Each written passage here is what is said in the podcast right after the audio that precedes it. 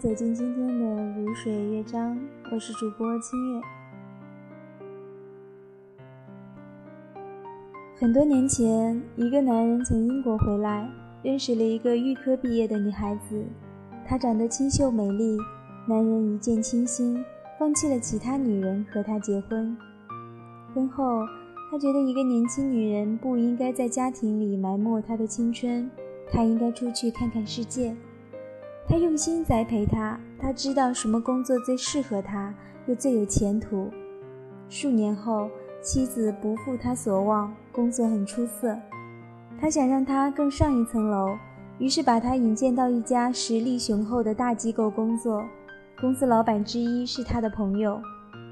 后来，他的妻子爱上了他这位朋友，要跟他离婚。妻子走后，他跟三岁的女儿相依为命。女儿长得像一位电视艺员，所以女儿常常指着电视机叫“妈妈，妈妈”。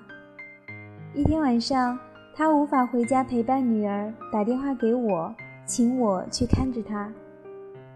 找到他家的时候，看见那个小女孩寂寞地瑟瑟在沙发后面，这一幕我永远不会忘记。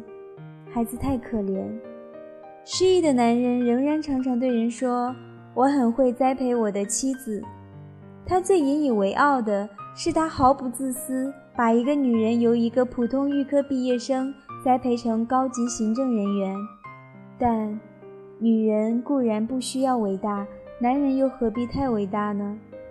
他栽培她，期望她出色，却因此使她更有条件选择一个比自己丈夫更出色的男人。还是自私一点好。